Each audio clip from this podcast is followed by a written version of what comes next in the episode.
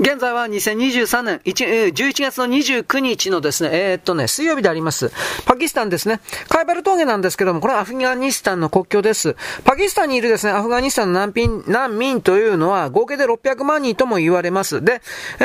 ー、パキスタンの中で生まれて育って、就労、仕事について、生まれてから一回もアフガニスタンに行ったことのない難民の子孫末裔というものの方が多数派になりました。で、路地は狭くてですね、通行人でぎゅうぎゅう詰め、人口過密です。です。で、こんな裏通りにですね、金券ショップというか、ゴールド現物ショップが多数店開きしているというか、あるんですね。手作りのライフル銃なんかですね、正規軍は買えません。しかし、アフリカのゲリラであるとか、ギャング団の銃は旺盛であります。密造ライフルなんかの武器産業に従事している難民が相当います。つまり、このペシャワールがアフガニスタンとつながるカイバル峠に向かう拠点と言えるでしょう。この峠というのは長い長い崖道で、坂道で、くねくねと曲がる道の連続です。危ないです。沿道はといえばですね、まあど、どんなびっくりなんですけど、プール付きの豪邸だとか、あとは屋上にパラボラアンテナ付いてるような、まあ、豪邸。車庫にはですね、ベンツ、BM、えー、BMW が入ってたりなんかします。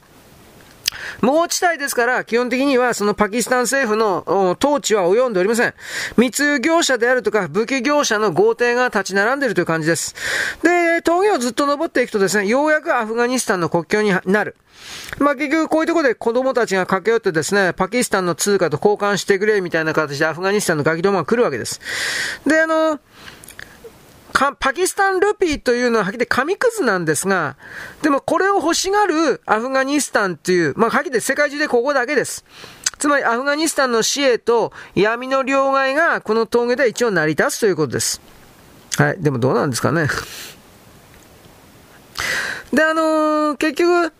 カイバル峠の外国人観光というのは、当局パキスタンに届け出ます。そうするとパキスタン軍から護衛がつきます。危ないんですね、結局は。で、あの、イスラムバードです。イスラムバードは新しい首都なんですが、世界最大のモスクがあります。あの、独特の建物。で、全額サウジアラビアが寄付しました。で、観光庁、官庁街はですね、えー、高級住宅地、これもあるんですけれども、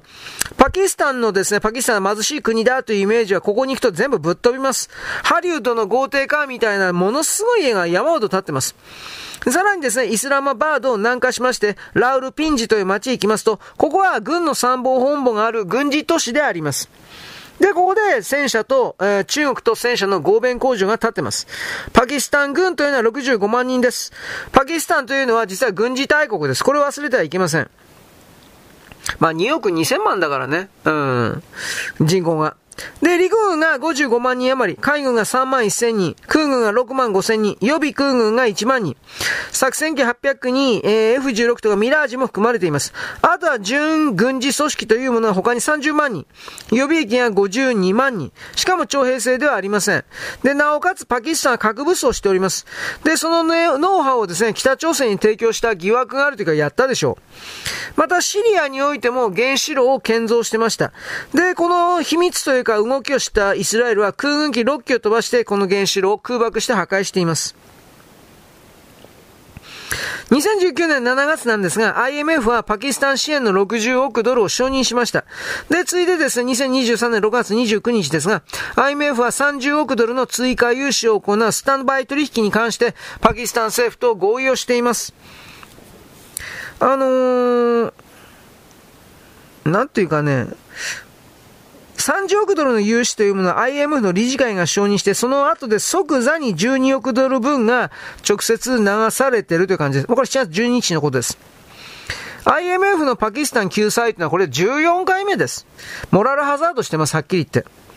で、この決定はですね、あのー、パキスタン政府が喜んだというか安心したというよりも、620億ドルの一帯一路を含める大プロジェクトをパキスタンで展開している北京中国が喜んだというか安心したというか、こっちの方が大きいでしょう。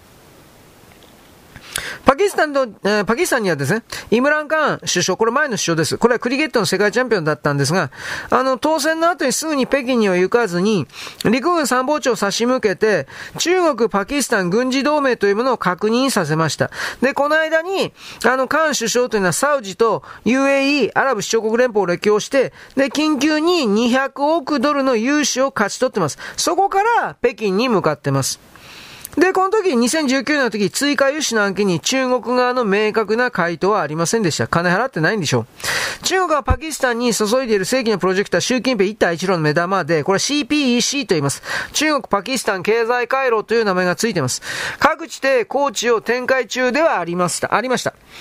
で、特に、あのー、注目されたプロジェクトというのが、イランのホルムズ海峡に近いところにあるグアダル港です。グアダル港です。深い海であってですね、潜水艦の寄港が可能です。で、将来は中国軍の軍事港として活用する思惑がありました。コンテナヤードでの貨物取扱量は2018年120トン、22年には1300トンの貨物を集めまして、要はシムケ地に向けて輸送するターミナルになると。中国はパキスタンに青写真を示しました。で、中国は港の管理運営権を握って40年間、向こう40年間、収益の91%は中国に懐に入るという巨大な投資の担保だったということであります。で、あの、グアダル港の周辺においては、コンテナヤードの他にですね、新空港建設に2億3000万ドル。これはエアバスの民間利用に加えて中国空軍も利用することになってます。あとは病院建設に2億ドルを投じましてですね、230病床を確保してます。巨大な病院です、はっきり言って。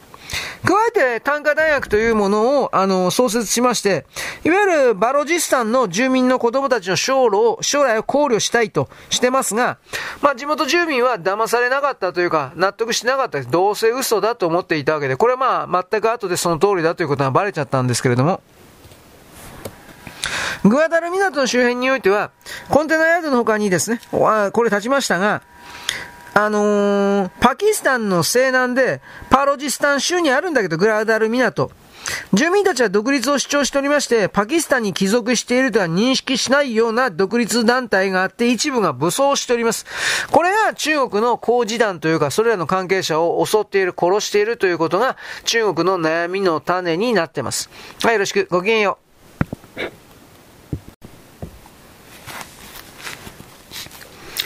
現在は2023年11月29日のですね、水曜日であります。あの、グアダル港のこと言ってますけどね、パキスタン。これアラビア海に面しております。で、周辺の都市というのは地下水の、うん、層が薄いということが分かりました。で、冠水炭化、真水化プラントの建設が遅れてます。つまり飲み水に決定的に不足するということが分かったわけです。飲み水なければ人間は生きていけません。グアダル港新都心の水道設備はどうなってるのかだとか、住民説明会は未だに開かれておりません。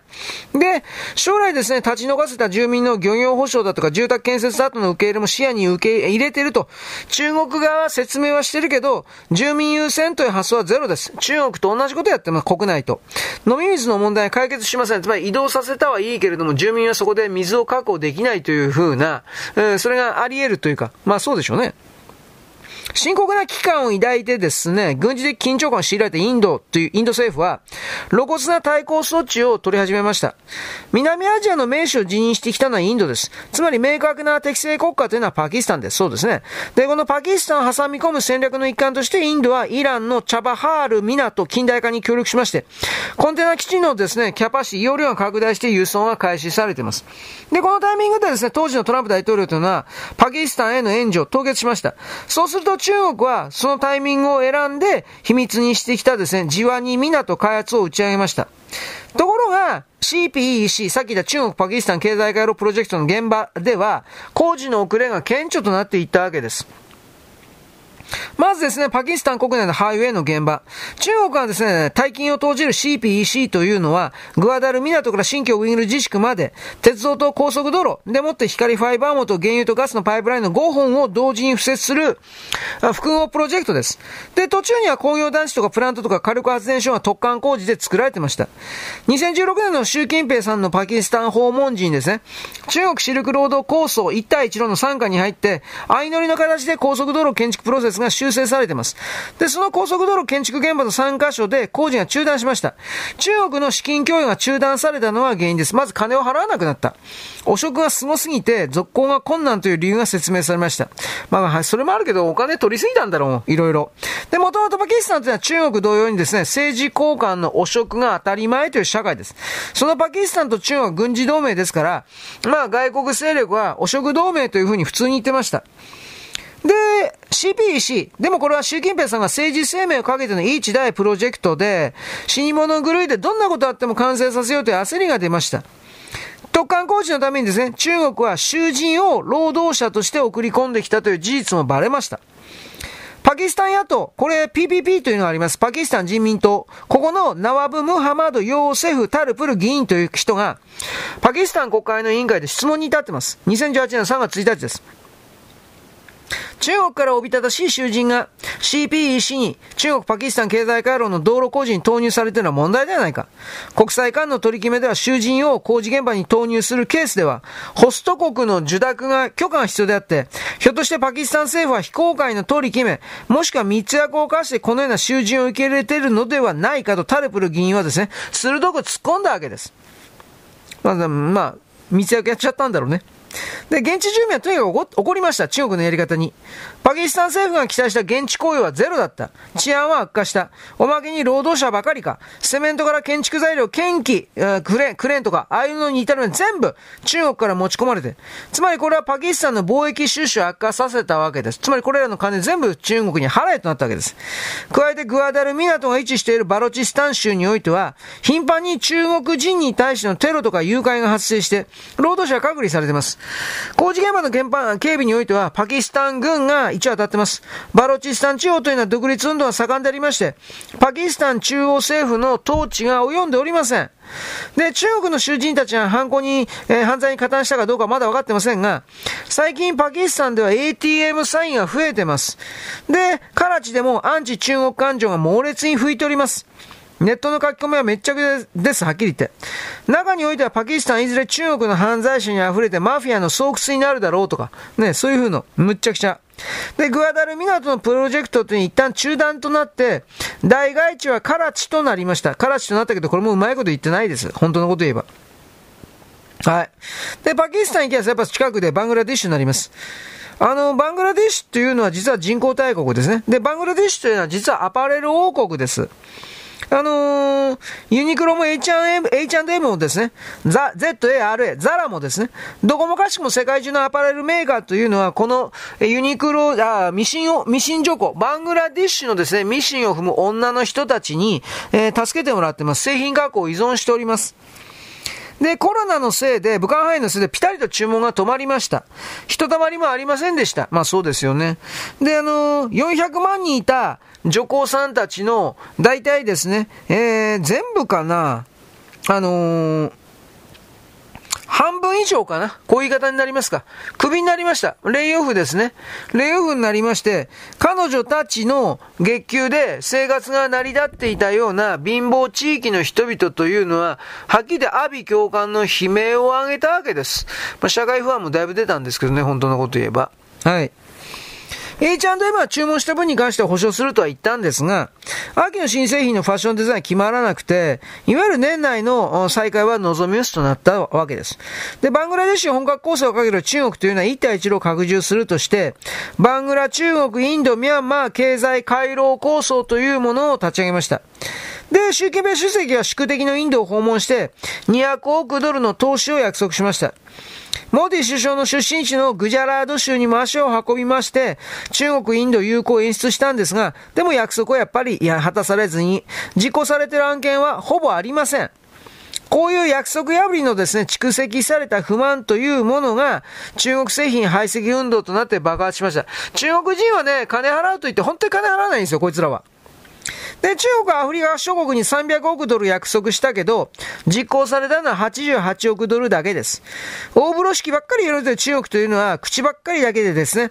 後日放課後に知らんふりをする癖あるけど、バングラディッシュに対する構想というのは、インドのバングラ支援を超える巨額です。つまりこれはあの嘘ついてリップサービスでインドを牽制しようという計算があまりにも露骨だったということなんでございます。はい、よろしく。ごきげんよう。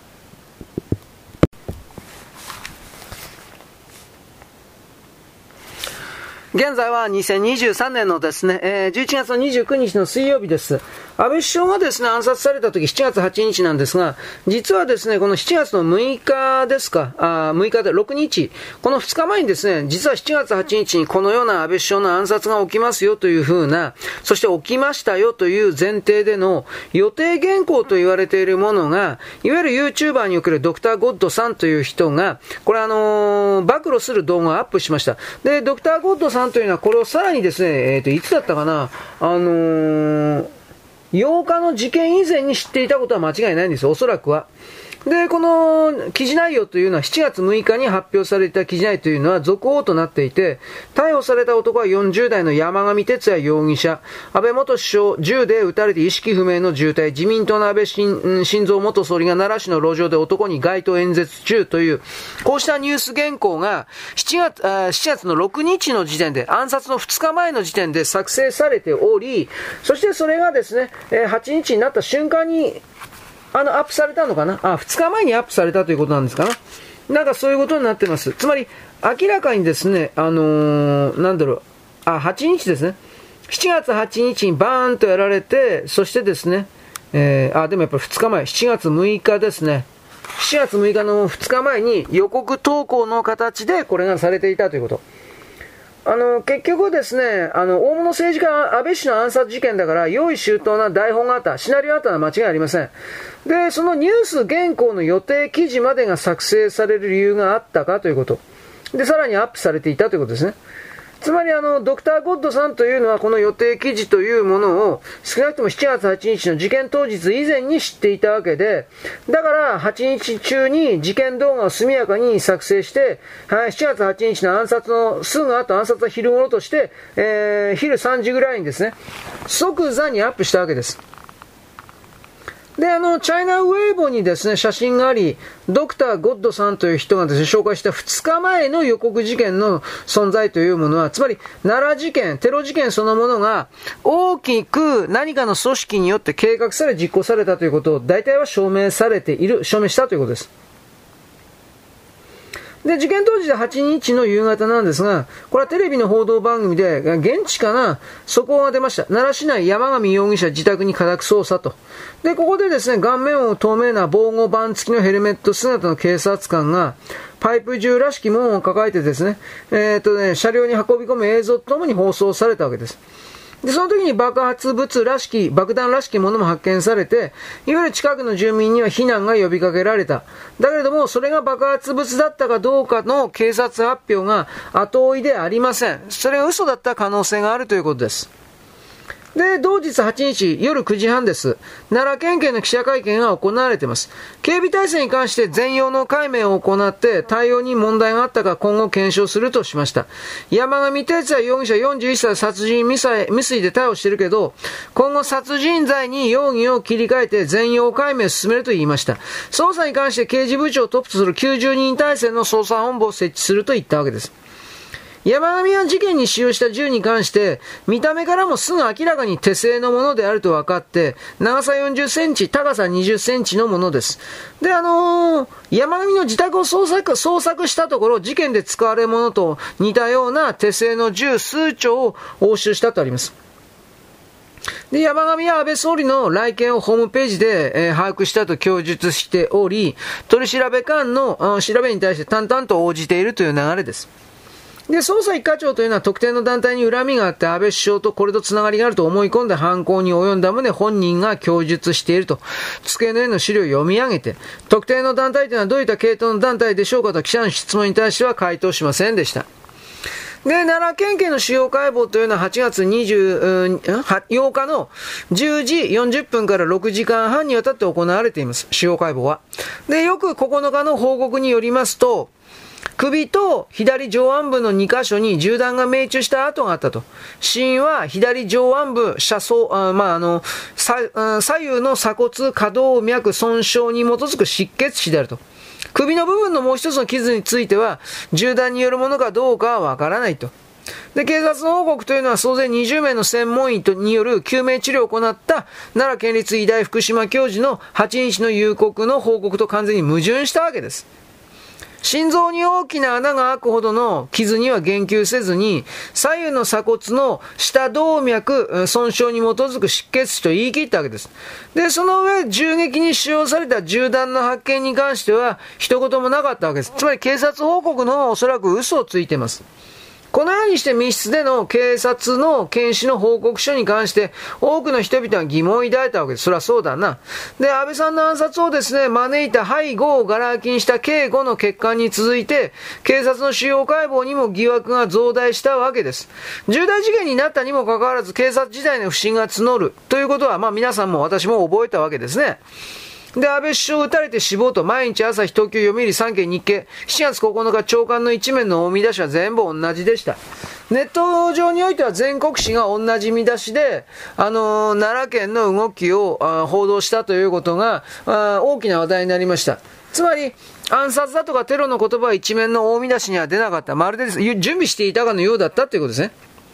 で、事件の2日後の10日に投開票になった参議院選挙の2022年の結果は事件が追い風でしょうね。自民、公明、与党が146議席、野党の102議席を44議席上回って勝利。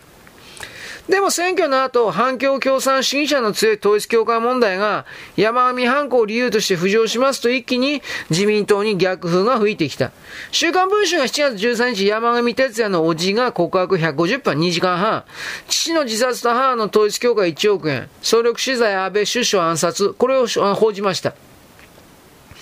38年前、兄弟卒の父が自殺する。母は統一教会に入信して財産をほぼ寄付して、再三韓国に渡るようになる。さらに1歳上の兄が難病で失明。山上は奈良ユースの進学校に通いながら大学進学もできなくて入隊した海上自衛隊で自殺未遂。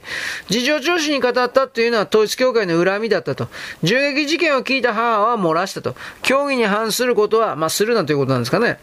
で、この文春の山上容疑者の母親の統一教会の入信と家庭崩壊の旋風というものが、テレビと新聞社、新聞記事にも続いたわけで、えー、安倍総理暗殺事件の真相究明はですね、えー、隅に追いやられて、なんか統一教会、統一教会みたいな、政治家と特定宗教の関わりを追求する世論にすり替えられていきました。これは最初からの計画の通りでしょう。でも、ここから後で言うことになりますが、山上ではない狙撃が確実にありました。うん。なんか遠く離れたビルの駐車場の車の中から撃っただろうなという結論今できてますけど、出てますけど、まあこれに関してはまだ確定はしてないんでね、なんとも言えないですが。はい、そんなわけです。続きます。よろしくごきげんよう。